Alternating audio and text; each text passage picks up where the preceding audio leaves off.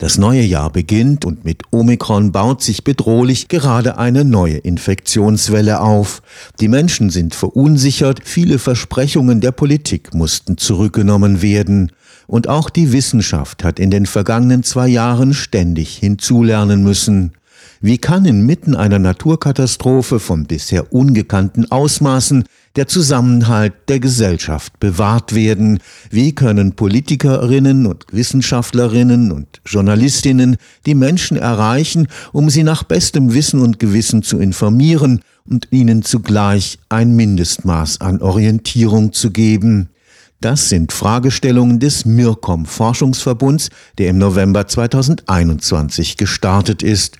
Forschende am Karlsruher Institut für Technologie beschäftigen sich dabei gezielt mit neuen Formen der Krisenkommunikation wie Plakaten, Videos und Dashboards. Dahinter steht die Erkenntnis, dass man in Zeiten von YouTube, Instagram und Facebook die Menschen allein mit Texten und Zahlen nicht mehr erreichen kann. Sogenannte Multimodalität erschließt neue Möglichkeiten. Krisenkommunikation ist ja bislang meistens text- und zahlenbasiert erfolgt. Visualisierungen waren eher symbolische Aktionen oder sind dekorativ eingesetzt worden. Das hat man ganz deutlich gesehen in der Kommunikation über die Klimakrise. Wenn man nur an die vielen Eisbärenbilder auf der schmelzenden Eisscholle denkt. Multimodal meint, dass eben eben die ganze Palette von Kommunikationsmöglichkeiten eingesetzt werden, auch in der Krisenkommunikation, als da sind eben Animationen, Bewegbilder, dass visualisierende Plakate verwendet werden, um zum Beispiel zu erklären, wie die Übertragung des Coronavirus funktioniert und solche Dinge. Also insofern ist der neue Ansatz in dem Projekt eigentlich wegzukommen von einer Betrachtungsweise der Krisenkommunikation als text- und zahlenbasierte Kommunikation und dahinter dahinter steckt natürlich auch die Hoffnung, die unser Projekt ja trägt, dass wir Ergebnisse zusammenstellen, wie eben eine multimodale Krisenkommunikation auszusehen hat, um dadurch auch den Behörden eventuell Hinweise zu geben, wie sie das besser machen können. Professor Hans-Jürgen Bucher ist Experte für Wissenschaftskommunikation am Karlsruher Institut für Technologie.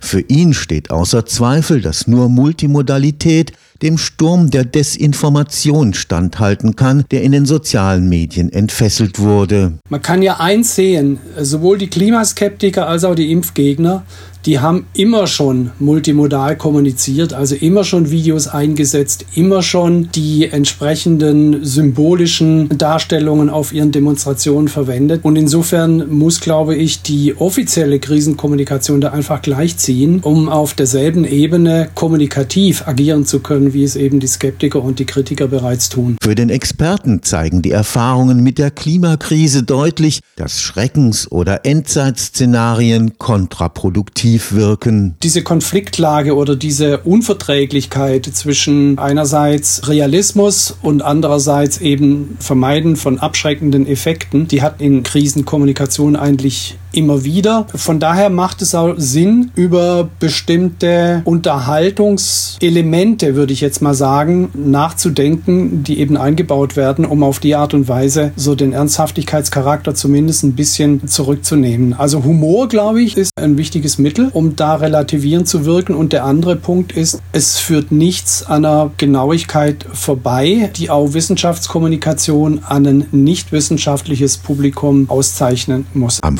Forschungsverbund MIRCOM sind neben Hochschulen in Ilmenau, Berlin und Frankfurt oder auch Praxispartner wie die Deutsche Presseagentur, das Robert Koch Institut und die Bundeszentrale für politische Bildung beteiligt. Wir am KIT beschäftigen uns mit der Frage, wie kommt eigentlich die Krisenkommunikation Kommunikation bei den Adressaten an und haben dazu zwei methodische Schritte vorgesehen. Der eine Schritt ist eine Laborstudie, bei der wir mit Blickaufzeichnungen und mit Wissenstests und Interviews und Fragebögen gezielt bestimmte Stimuli aus der Pandemiekommunikation testen, um auf die Art und Weise eben Akzeptanz rauszufinden oder rauszufinden, was sind eigentlich die vertrauensgenerierenden Faktoren, wann glauben die Leute einer spezifischen Behördendarstellung. Und in einem zweiten Schritt wird es dann eine größer angelegte Online-Umfrage geben, bei der wir ebenfalls Stimuli verwenden werden, die breiter angelegt ist, an der mehr Menschen teilnehmen können und die so gewissermaßen gewissermaßen die Laborergebnisse nochmal evaluieren und überprüfen soll. Am Ende des auf drei Jahre angelegten Forschungsprojekts sollen möglichst konkrete Handlungsempfehlungen für die Politik stehen. Politikberatung auf allen Ebenen, jetzt nicht nur in der Bundespolitik, sondern wir haben die Landesebene, die Landkreisebene und die kommunale Ebene ebenfalls im Blickfeld. Deshalb sind bestimmte Akteure der Krisenkommunikation wie das RKI oder das Bundesamt für Bevölkerungsschutz und Katastrophenhilfe, die DPA, aber auch die Bundeszentrale